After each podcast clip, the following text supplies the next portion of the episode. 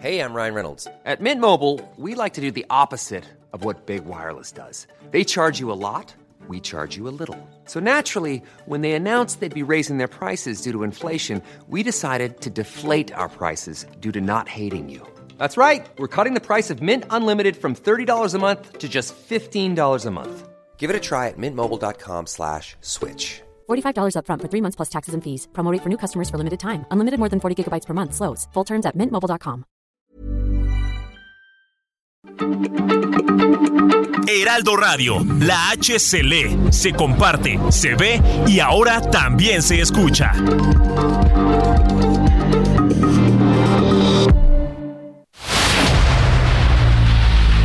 El dedo en la llaga.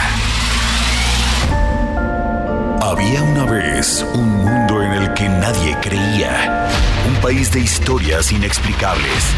Una nación con personajes asombrosos. Santo Tomás tenía razón. Hay que ver para creer. El México increíble, las verdades que duelen, la voz de los que callan, el dedo en la llaga. Infórmate, diviértete, enójate y vuelve a empezar. El Heraldo Radio presenta El Dedo en la Llaga con Adriana Delgado. Me llamas para decirme que te marchas, que ya no aguantas más, que ya estás harta de verle cada día, de compartir su cama, de domingos de fútbol metida en casa.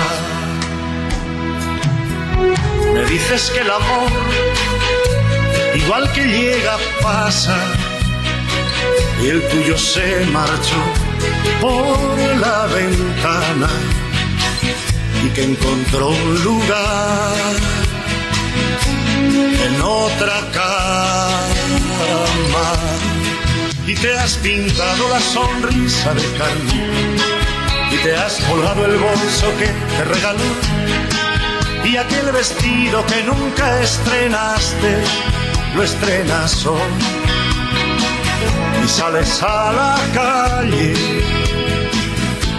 buscando amor. Y te Buenas tardes, ¿cómo están? Les saludo con mucho gusto iniciando este gran programa, su programa favorito. Claro, lo digo yo, ¿verdad? Adriana Delgado. Su programa favorito, El Dedo en la Llaga. Y están escuchando Me llamas del gran cantante José Luis Perales. Y es que iniciamos esta semana todas nuestras entradas musicales dedicadas a José Luis Perales y en toda su esta maravillosa faceta musical. Creo que ahora ya nada más hace duetos, que el viernes vamos a poner unos, uno con Carlos Rivera, pero ¿quién no vivió los noventas, los dos mil, todos estos años escuchando a José Luis Perales, Perales, de Perales? Que se buscó otro nido que abandonó tu casa. Y yo me perdí un momento diciendo Peralta por- porque estoy en el Senado ya con toda la información, porque fíjense que hace tres horas el senador Alejandro Armenta fue nombrado por su bancada, votaron por él su bancada de Morena en el Senado como nuevo presidente del Senado de México. ¿Pero qué creen?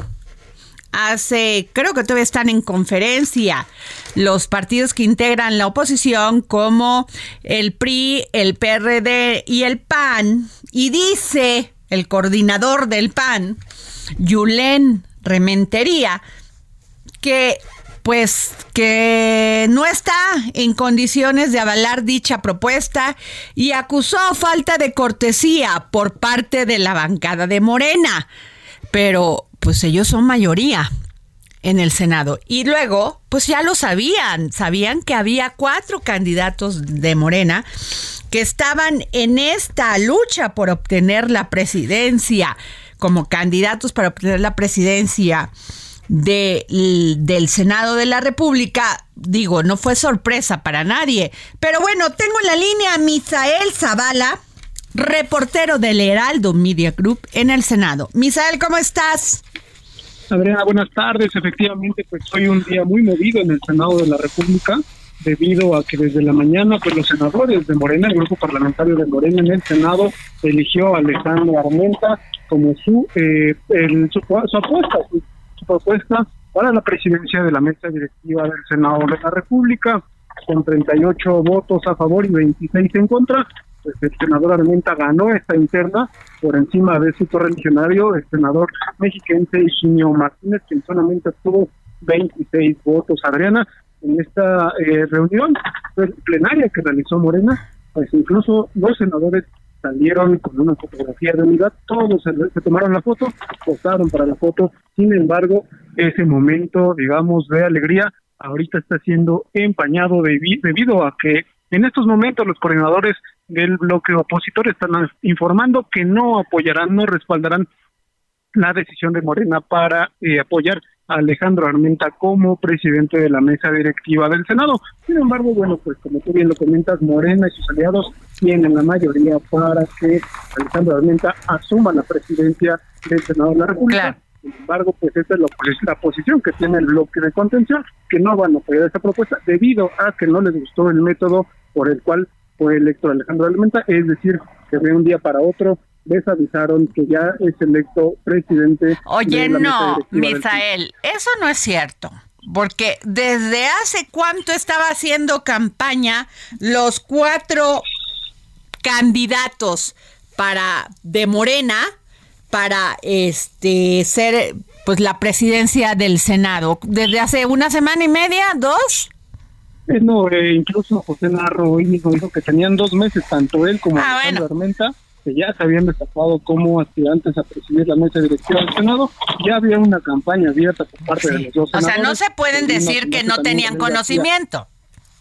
Sí, efectivamente ya tenían conocimiento de esta situación, sin embargo, pues ahorita el bloque opositor se está eh, poniendo este esta, eh, digamos, esta retención para que no llegue Alejandro Armenta a la presidencia del Senado. Pero pues no lo van a lograr. Yo creo más bien que el bloque opositor, como es en la política, pues este quieren que eh, Morena y el senador Armenta pues se sienten en una mesa y dialogue con ellos y se pongan de acuerdo. Y por eso están haciendo esto de último momento, además.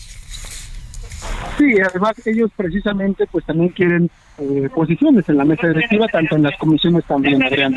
Claro, pues sí, todo tiene nombre de política y de poder.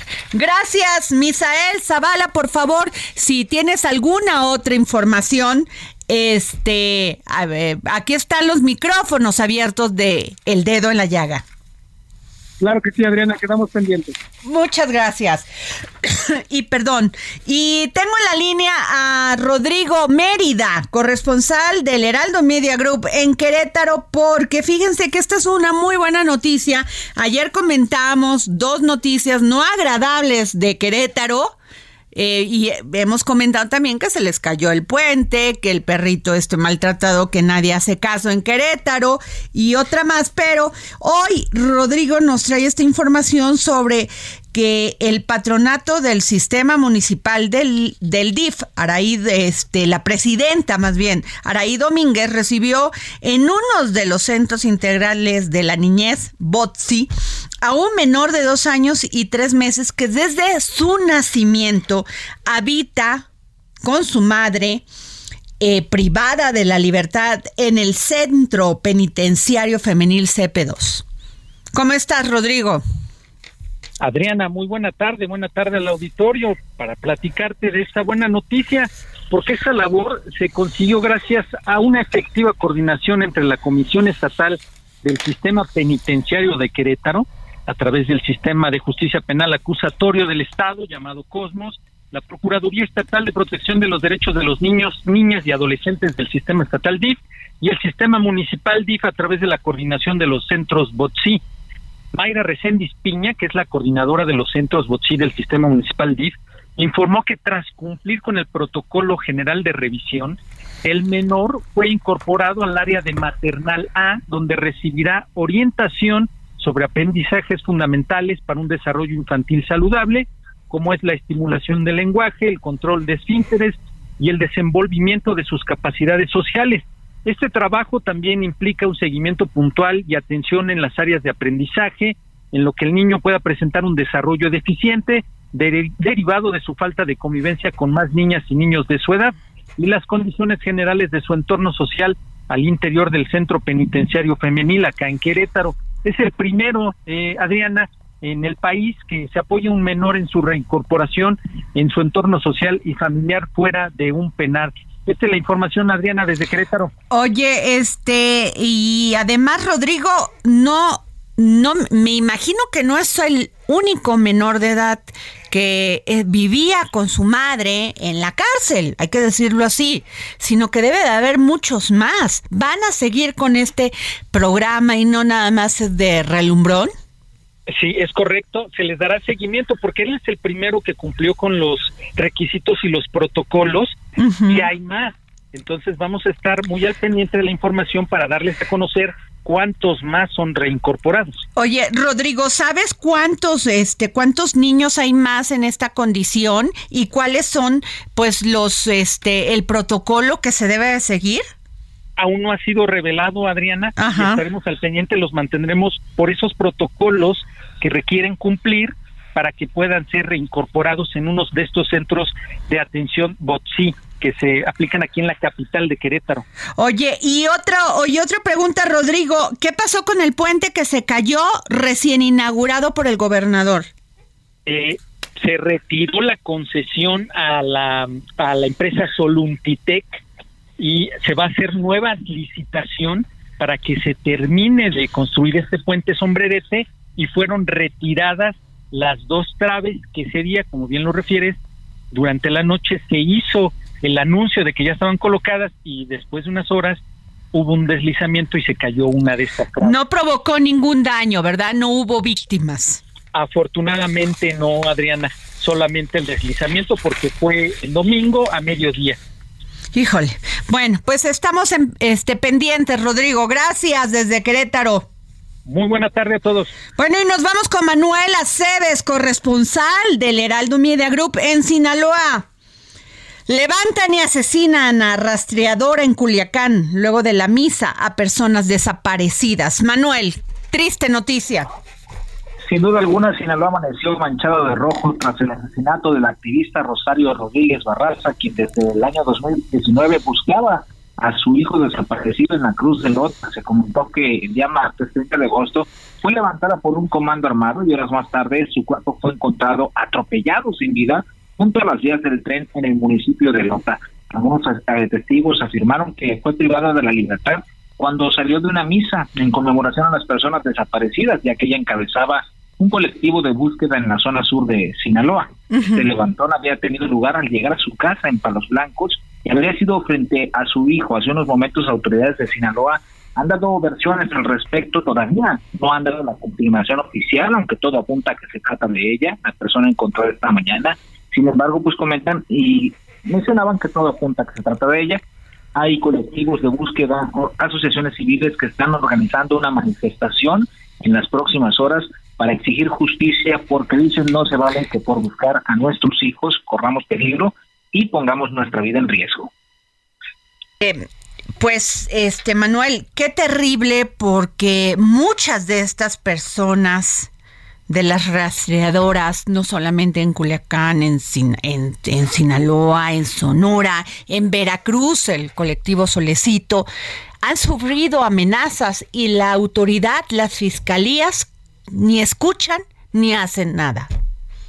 Así es, lamentablemente hace ocho años tuvimos una situación similar de Sandra Luz Hernández, quien lamentablemente fue asesinada cuando buscaba a su hijo. Hoy parece que el escenario se ha recrudecido para quienes buscan a sus hijos porque incluso han sufrido amenazas, advertencias, les han destruido drones de búsqueda a las madres y por eso precisamente eh, han levantado la mano. Pues este, híjole, pues qué terrible noticia, mujeres que lo único que desean Manuel, es encontrar un pedacito de dónde están sus hijos, un pedazo de ropa, saber que ahí murieron, por lo menos para rezarles en paz.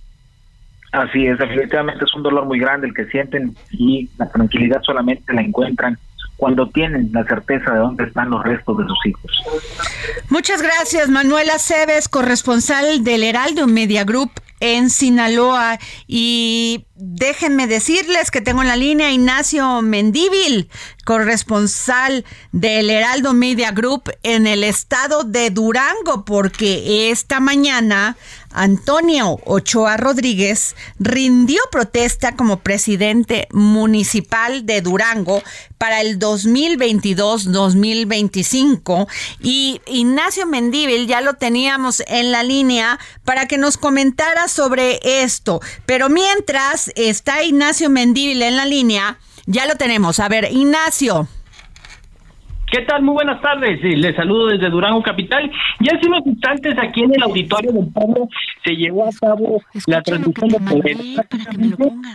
Se entregó eh, por parte de Jorge Salín del Palacio, un panista conocido, eh, muy querido de la población, hace entrega ya del poder del ayuntamiento capitalino. En este, pues se destacó la presencia de todos los sectores. Estamos hablando de los empresarios, Estamos hablando de los educativos, de los sindicatos, de, la sociedad civil, de los profesionistas y bueno, de todos aquellos que conforman pues prácticamente la fuerza viva de este estado de Durango. Ahí destacó Antonio Trump que esta alianza del PRI PAN PRD pues, era dar la oportunidad a que la sociedad se manifieste y aparte apoye lo que es una inclusión en el gobierno. Se habla ya de que el gabinete estará integrado el 50% por propuestas de los tres partidos políticos y el otro 50% por parte del mismo equipo de transición, el equipo de Antonio Ochoa. Eh, se está ah. trabajando por la unidad de Durango, que eso es lo más importante, unidad porque no hay recursos que alcancen para atender todas las necesidades de este municipio. Ignacio, ¿cómo está la seguridad en el estado de Durango? Porque es una de las de los temas en las que deben en los que deben de trabajar las autoridades. Pues mira, afortunadamente, a diferencia de nuestros vecinos zacatecanos, en Durango se puede transitar 24 horas en la calle con seguridad. Sí tenemos lo que es tradicional, robo a casa y habitación, situaciones de esa índole, pero no tenemos de esos delitos de acto impacto.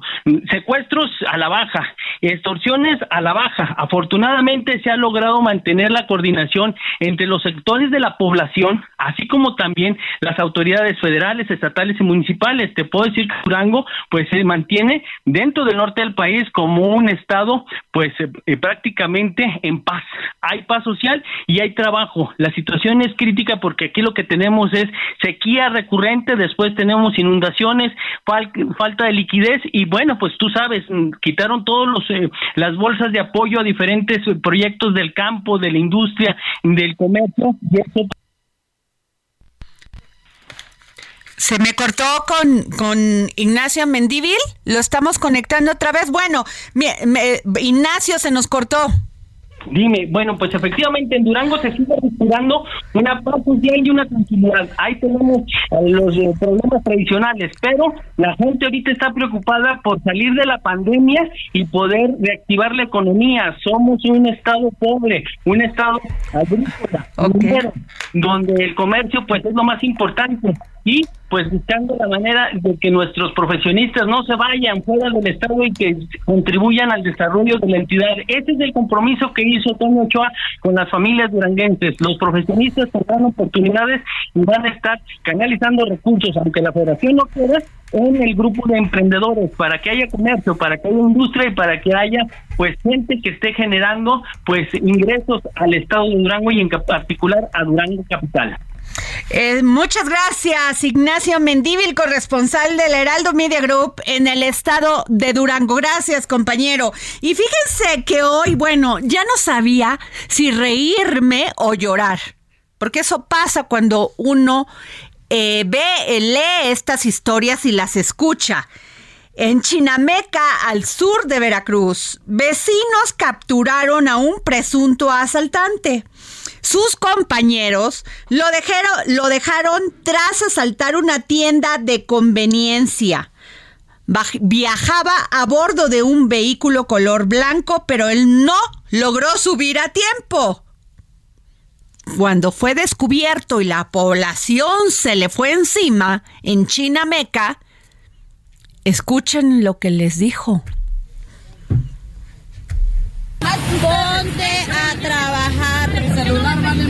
Ponte a trabajar, maldito huevón zángano, parásito. Por eso estamos como estamos, por gente como tú, mediocre, sanguijuela, aprovechado. Pues podré ser, pero no me importa. Pero deja que me suelte y se van a arrepentir. Ah, ¿que me voy a qué, perdón?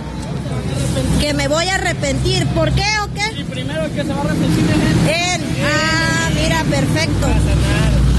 Me podrán quemar, matar y todo lo que usted quiere. Está perfecto entonces. Bien. Créeme, créeme. Así de hombre, le digo. Está bien, está bien. Ya, lo hice, lo cometí. entonces, Está bien, está bien. Lo cometí. Dile que me, que me y ya. Créeme. Que me suelte. Que me suelte. Que me lleven a donde quiera. Créeme. Que me lleven a donde quiera. Créeme. Está bien. Que me lleven. Pero que me suelte. Créeme. Ahorita ya te van a soltar, no te preocupes. Que me lleven. Bueno, pues este hombre lo estaba sujetando un poblador de esta, de estas, pues, población chinameca y la población estaba enardecida porque las autoridades brillaron como siempre por su ausencia.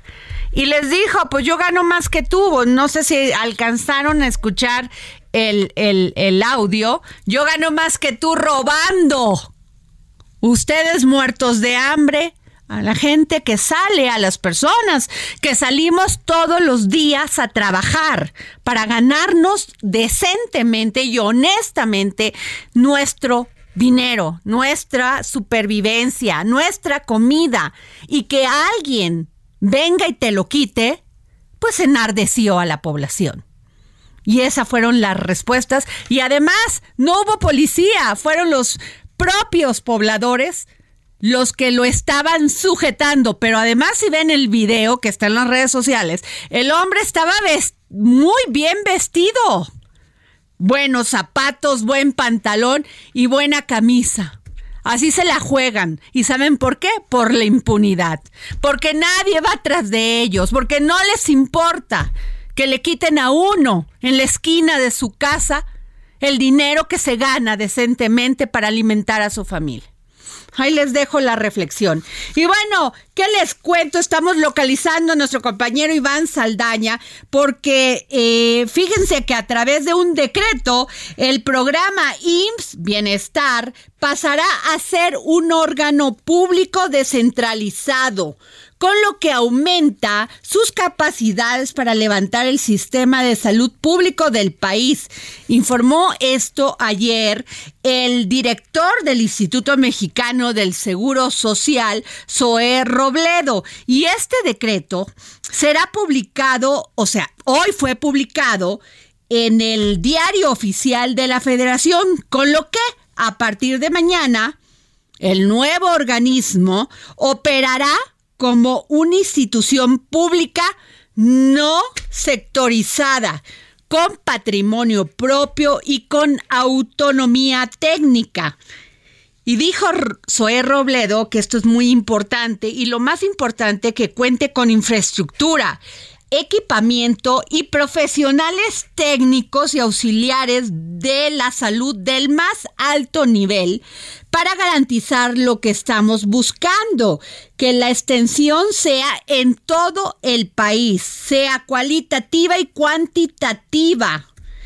Y es que el IMSS Bienestar ha operado durante 43 años como un programa de gobierno federal que ofrece servicios de salud a la población que no cuenta con seguridad social especialmente dirigido a las personas en los lugares más remotos del país. E Iván, tenemos aproximadamente más 40 segundos, a ver si nos da tiempo. Iván Saldaña. No lo tenemos. Bueno, entonces, este, pues así les contaba que este sin duda es una gran una gran noticia porque eh, con este tema que acabamos de pasar de las pandemias y con la falta de medicamentos espero que estos programas y este decreto sirva para elevar la calidad de las instituciones de salud nos vamos a un corte y regresamos en otra cama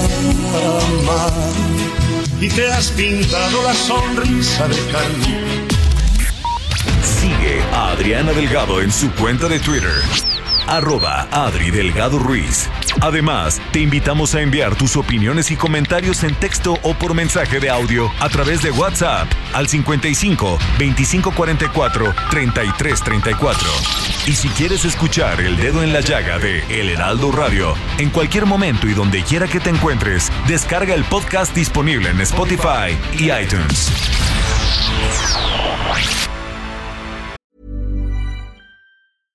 Everyone knows therapy is great for solving problems, but getting therapy has its own problems too, like finding the right therapist, fitting into their schedule, and of course, the cost. Well, BetterHelp can solve those problems. It's totally online and built around your schedule. It's surprisingly affordable too. Connect with a credentialed therapist by phone, video, or online chat, all from the comfort of your home. Visit betterhelp.com to learn more and save 10% on your first month. That's BetterHelp H E L P.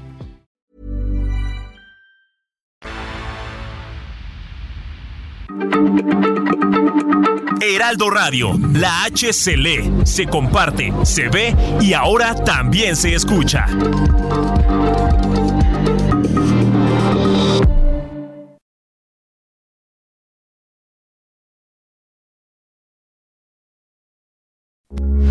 Heraldo Radio, con la H que sí suena y ahora también se escucha. Sigue a Adriana Delgado en su cuenta de Twitter en arroba Adri Delgado Ruiz. Y envíanos tus comentarios vía WhatsApp al 55 25 44 33 34 o 55 25 02 21 04.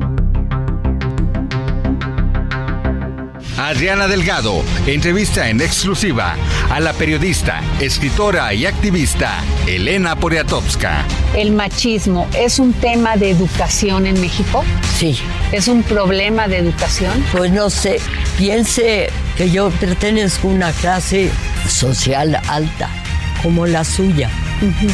Entonces no he, no he tenido, sí he visto que finalmente a las mujeres, a las mujeres que trabajan en las casas, por ejemplo, sí, en la mayoría, algunas madres solteras también, como yo, este, dicen que sí sienten haber sido víctimas, ¿no? ¿Le fue difícil ser madre soltera en este México? Cuando tú eres muy joven, nada es difícil. No, no, eh, fue difícil, claro está, socialmente. Pero no- yo tuve un hijo feliz y era una madre feliz, así que lo viví con toda felicidad. El solo hecho de un niño, un niño, que entrara aquí un niño, pues es una aparición. Jueves, 11 de la noche, El Dedo en la Llaga, Heraldo Televisión.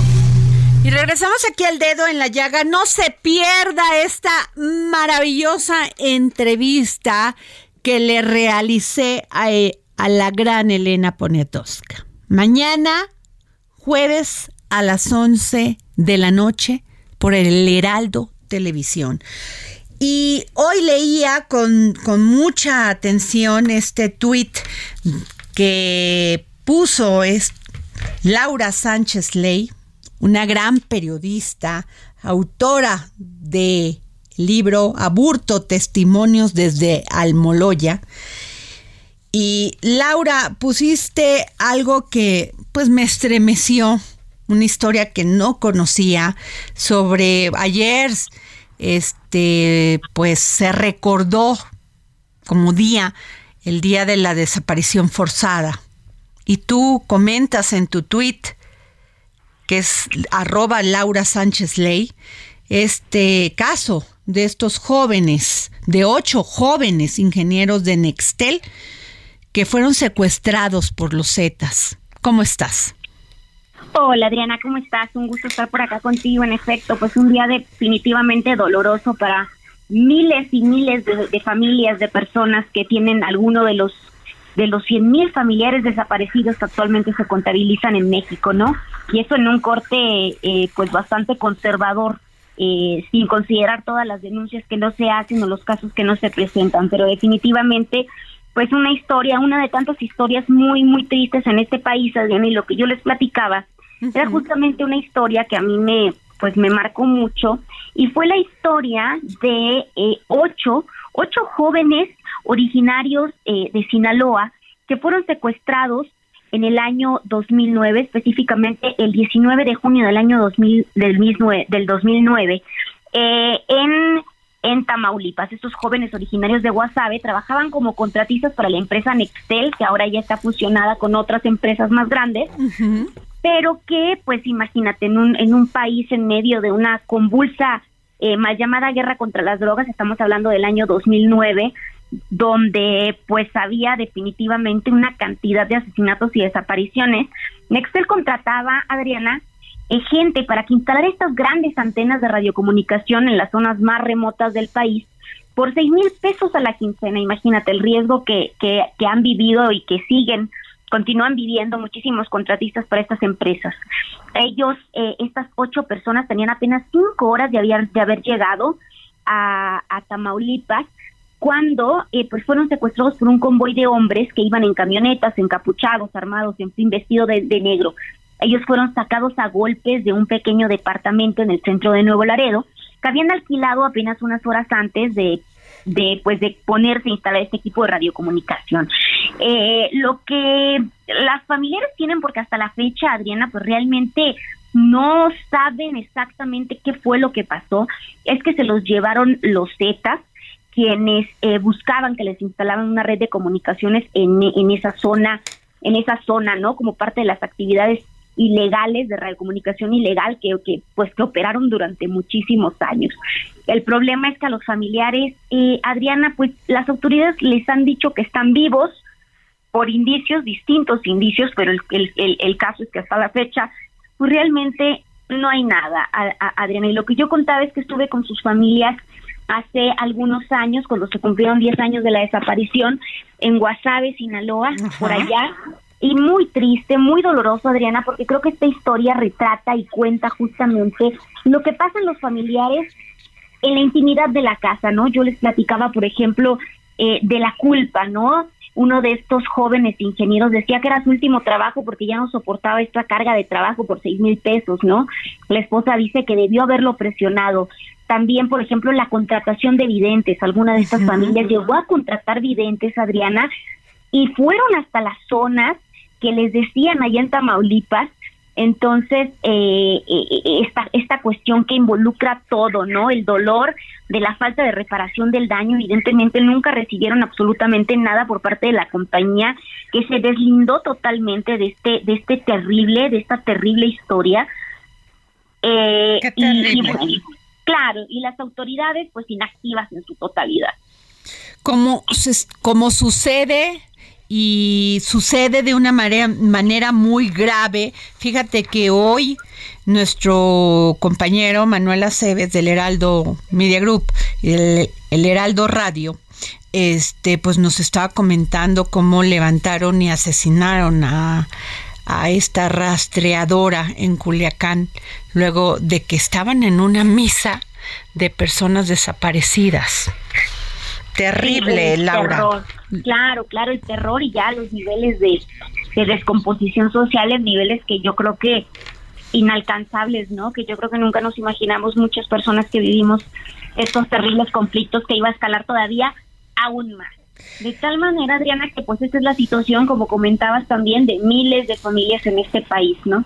Y sin solución y con impunidad, porque no vemos que estas cifras eh, bajen Laura, si no vemos a muchos migrantes viniendo a México buscando una nueva oportunidad y tratando de pasar a Estados Unidos, que desaparecen en el trayecto, Laura.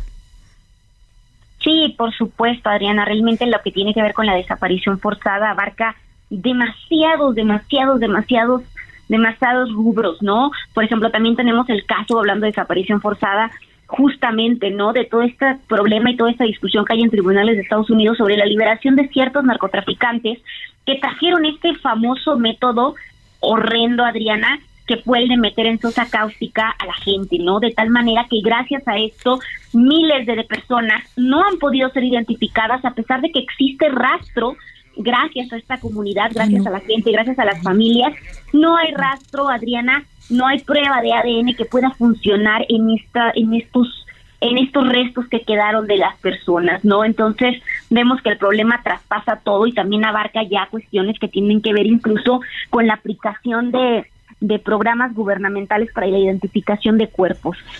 Híjole, terrible. este, Laura Sánchez Ley, siempre mi reconocimiento, tu trabajo periodístico, este libro maravilloso, Los testimonios de, de Aburto, que luego nos platicará sobre él, porque fue una gran investigación. Muchísimas gracias, Adriana. Por supuesto que sí, encantadísima de platicar con tu con tu audiencia. Muchas gracias, Laura Sánchez Ley. Y bueno, ¿qué les cuento? Que el secretario general de la Asociación Sindical de pilotos aviadores ASPA de México, José Humberto Gual, aseguró que la Fiscalía General de, la de Justicia de la Ciudad de México librará, así lo dijo, una orden de presentación a Gastón Azcárraga Andrade, expresidente del Consejo de Administración de Mexicana de Aviación, acusado de fraude en la quiebra de la aerolínea, aerolínea, perdón, de Mexicana, con la finalidad de que enfrente a la justicia mexicana. Y tengo en la línea a José Humberto Gual, el secretario general de la Asociación Sindical de Pilotos Aviadores ASPA de México. ¿Cómo está, don José Humberto? Muy buenas tardes, aquí con el gusto de saludarte a ti, a todo el auditorio y a tus órdenes, porque estamos muy interesados en lo que tú acabas de comentar, que Gastón enfrente a la justicia, que ese Gastón, ese ampón enfrente a la justicia. Terrible, don José Humberto, porque ¿cuántos años ya van? Y sigue. Este, usted decía, de seguro en este momento debe estar comiendo langosta, vin, champán, vino, mientras muchas personas pues este siguen esperando pues su liquidación y además la manera tan fraudulenta con lo que pasó, por lo que pasó, ¿no? En, en Mexicana. Es correcto, así tal cual tú lo dijiste, yo lo he manifestado, lo hemos manifestado desde hasta de México desde hace mucho tiempo, que así como agarraron a los Oya comiendo ese pato que se veía delicioso ahí en el Hunan, así me imagino yo y así está ese Gastón que le voy a decir Ampón, ese Ampón está allá en Nueva York comiendo en el Oyster Bar, escuchando jazz, tomando champán y yo tengo viudas yo tengo huérfanos, tengo pilotos en condiciones, eh, vaya, ¿qué, te puedo decir? Hace ratito recibí a uno diciéndome que si lo podemos ayudar para que su hijo termine de estudiar su anhelo que tuvo desde chico cuando vio a su padre vestido de, piloto, que quiere estudiar para piloto. Y tenemos tantos trabajadores que están eh, esperando la justicia que no ha llegado. El gobierno panista eh, cerró Mexicana de Aviación, después siguió el gobierno priista y se hizo de la vista gorda. Tenemos mucha, mucha, pero mucha esperanza en que la actual administración haga justicia a los trabajadores de Mexicana de Aviación y Aerovías Y va a ver, don, don José Humberto, ya presentaron, usted asegura que la Fiscalía General de Justicia de la Ciudad de México librará una orden de presentación. Eh, tenemos tres carpetas, ah, eh, al menos tres carpetas de investigación que han sido presentadas ante la Fiscalía, tanto a nivel federal como a la Ciudad de México. La más importante, la más importante y en la que considero tenemos, eh, yo he hablado, he tenido la oportunidad y en la apertura de la fiscal eh, de la Ciudad de México, es la que tenemos respecto al fideicomiso de ICSE, en la cual, fíjate, fíjate lo que te voy a platicar y a, que lo escuche todo el auditorio. Fíjate lo que hizo este amponazo, mano pide 198 millones de pesos para invertirlos a la aerolínea y lo desvía para sus hoteles en Grupo Posada. un ampón ese pillo, mano. Y entonces ahí nuestra petición es que, se, que ya la fiscalía, ya estamos en espera de que la fiscalía determine su orden de presentación para que enfrente a la justicia, a la justicia de manera presencial y no a través de, de con, su copita de champán y su batita eh, a todo dar eh, viendo eh, Central Park desde la ventana de su departamento. No, que venga y enfrente a la justicia. Don, don, don José Humberto Gual, estoy hablando con don José Humberto Gual, secretario general de la Asociación Sindical de Pilotos Aviadores de, de México. ¿Cuántos afectados hay por este, pues llamaremos fraude a Mexicana de Aviación y que hizo que la retiraran de, de este de, de volar? Mira, teníamos en ese momento eh, cerca de eh, 8.500 trabajadores directos de tanto de Mexicana Aviación como de Aerovías Caribe, teníamos 8.500 empleos directos, más todos los colaterales, ¿verdad? Todos los indirectos que se tenían, pero directamente de la empresa 8.500 y bueno, y, y aviéntale a todo eso los, los indirectos, las familias, Terrible. las esposas, los hijos, mucha gente mantenía a sus padres, vaya, que, que es una tristeza. Insisto, insisto, y vuelvo a decirlo, el gobierno del PAN de una manera fraudulenta, abiertamente lo digo, cerró Mexicana y Aerovías Caribe. El gobierno Eso sí, eso es un tema pendiente que tiene, es cierto, el PAN y el PRI. ¿eh?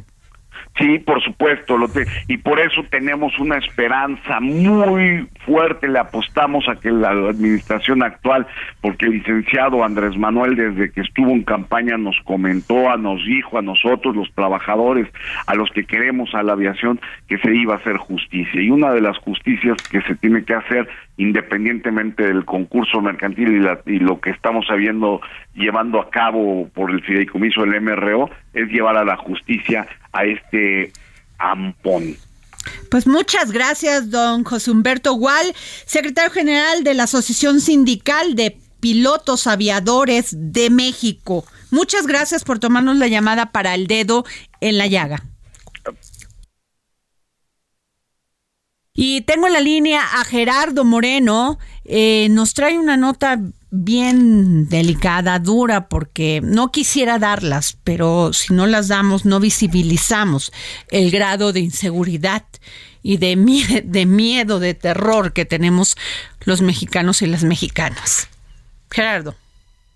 Hola, ¿qué tal? Qué gusto saludarlos desde el estado de Sonora y como bien dices, pues tengo una nota pues bastante impactante que demuestra la inseguridad que se vive aquí en nuestro estado. Y es que el día de hoy la Fiscalía de Sonora confirmó el hallazgo de tres bolsas de plástico dejadas en diferentes puntos de la ciudad de Caborca, los cuales en su interior tenían los restos humanos desmembrados de una sola persona identificada como un hombre de entre 40 a 45 años de edad. Te platico que los hechos se registraron durante la tarde de ayer martes en diferentes puntos de la ciudad. El primero fue en la avenida N entre calle 6 y 7.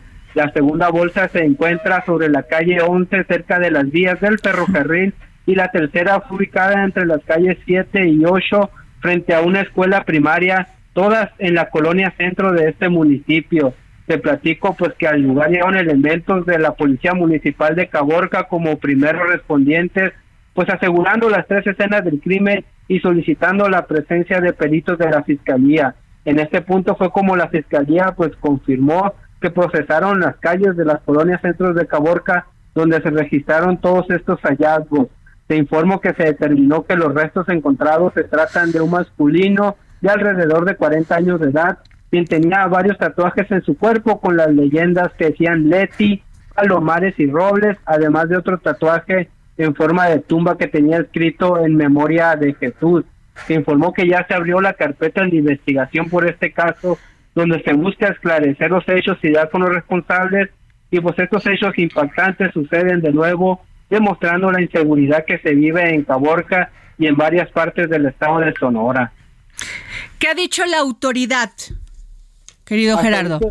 La información que nos eh, proporcionan es que se abre una carpeta de investigación por el delito de, pues, de homicidio y pues eh, esa es la información que se tiene, se confirma que las tres bolsas pertenecían al mismo a la misma persona y pues que se está investigando los hechos. Es la información que han dado hasta este momento. Pues muchas gracias, compañero. Qué lamentables hechos nos nos informas. Gracias.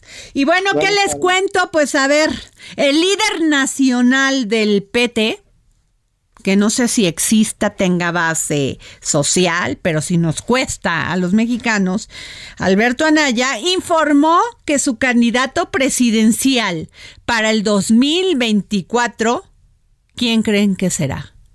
Gerardo Fernández Noroña, quien será medido como los, con los aspirantes presidenciales de Morena a través de una encuesta. Se va a poner bueno esto, ¿eh? O sea, ya el presidente destapó a sus corcholatas y ahora el PT pues ya ya también destapó una corcholata, pero ya no es corcholata, esta sí ya es forma, ¿no? O sea, el candidato del PT será Gerardo Fernández Noroña. ¿Para qué?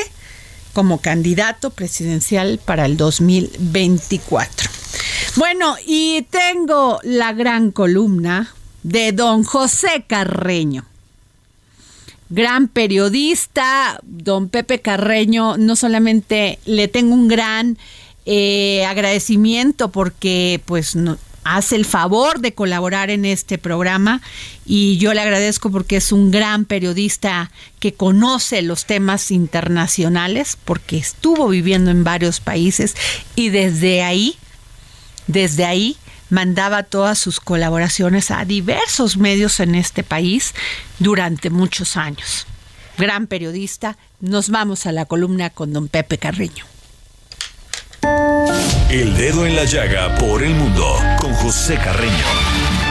Adri, muy buenas tardes. Gracias por la oportunidad de dirigirme al público de El Dedo en la Llaga. En esta ocasión me gustaría señalar que estoy en Nueva York a la espera de Rosa Isela Rodríguez, la secretaria de Seguridad Ciudadana de México, que participará el jueves en un evento llamado ONCAPS 22, esto es eh, la Policía de las Naciones Unidas 22, y que tiene la idea, que tiene el propósito de ayudar a convenir y a promover un entendimiento entre las diferentes partes de Naciones Unidas y sus miembros para abordar tareas específicamente vinculadas con la llamada Policía de las Naciones Unidas o UNCOPS, en este caso 22, eh, con misiones específicas para tratar de ayudar a prevenir y detectar delitos, proteger la vida y propiedad, mantener el orden público y la seguridad con respeto al de Estado de Derecho y el derecho internacional y los derechos humanos. Esto es, la seguridad y el desarrollo están inextricablemente vinculados de acuerdo con Naciones Unidas y esa es una participación importante. El punto es cada vez, es, de hecho más importante si señalamos que desde julio de este año hay un contingente de 220 elementos mexicanos bajo el uh, nombre de Compañía de Ingenieros Conjunta de México para Operaciones de Paz, que se entrena para participar en ellas, participar en ese tipo de situaciones y eh, está integrada por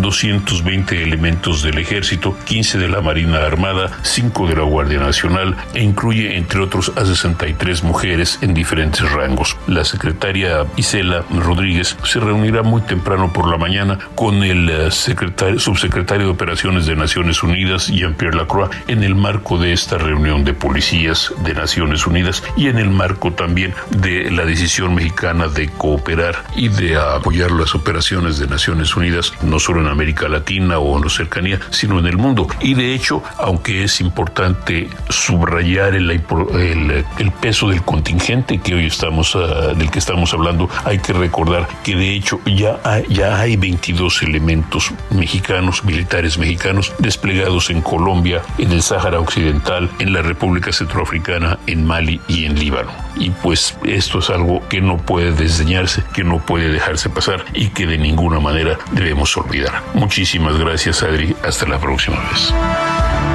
Bueno, y fíjense que hace un momento antes de entrar a este programa, El Dedo en la Llaga, estaba escuchando el gran programa de mi compañero Salvador García Soto y una entrevista que le hizo a José Narro, el secretario de Salud y es rector de la Universidad Nacional Autónoma de México, que habló sobre la estrategia de salud que sigue la Administración Federal y en especial sobre la transformación del Instituto del Bienestar en el IMSS Bienestar. Y este, pues dijo que este que no va a ser posible que es muy difícil que en esta administración cumplan con su promesa de tener un sistema de salud de primer mundo al término del sexenio. Y esto lo dijo José Narro, que es alguien reconocido en eh, este primero como secretario de salud y es rector de la Universidad Nacional Autónoma de México. Y nos vamos a libros, porque aquí es el único programa en la radio que regala libros todos los días. Vamos. Hola, ¿qué tal Adri? Buenas tardes. Hoy tenemos dos libros para regalar. Nos los invita el Fondo de Cultura Económica. El primero de ellos es El Destino de Fausto. Es una reflexión sobre la codicia, la arrogancia y la relación del ser humano con la naturaleza. El autor es Oliver Jeffers y está completamente ilustrado. El segundo que tenemos para nuestro auditorio es Lo que no se comprende de Inés Arredondo, una serie de cuentos ilustrados por el señor John Marcelín. Esos ejemplares se los pueden llevar si nos escriben al Twitter, arroba Adri Delgado Ruiz. Bueno, pues a ver, a todos aquellos que me escriban a mi Twitter, arroba Adri Delgado Ruiz, acuérdense que a veces tengo eh, boletos para el fútbol, tanto femenil como varonil.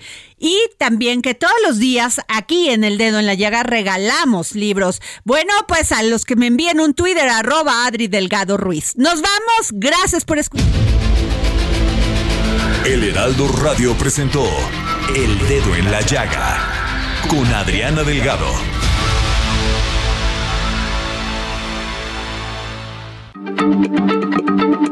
Heraldo Radio, la H se lee, se comparte, se ve y ahora también se escucha.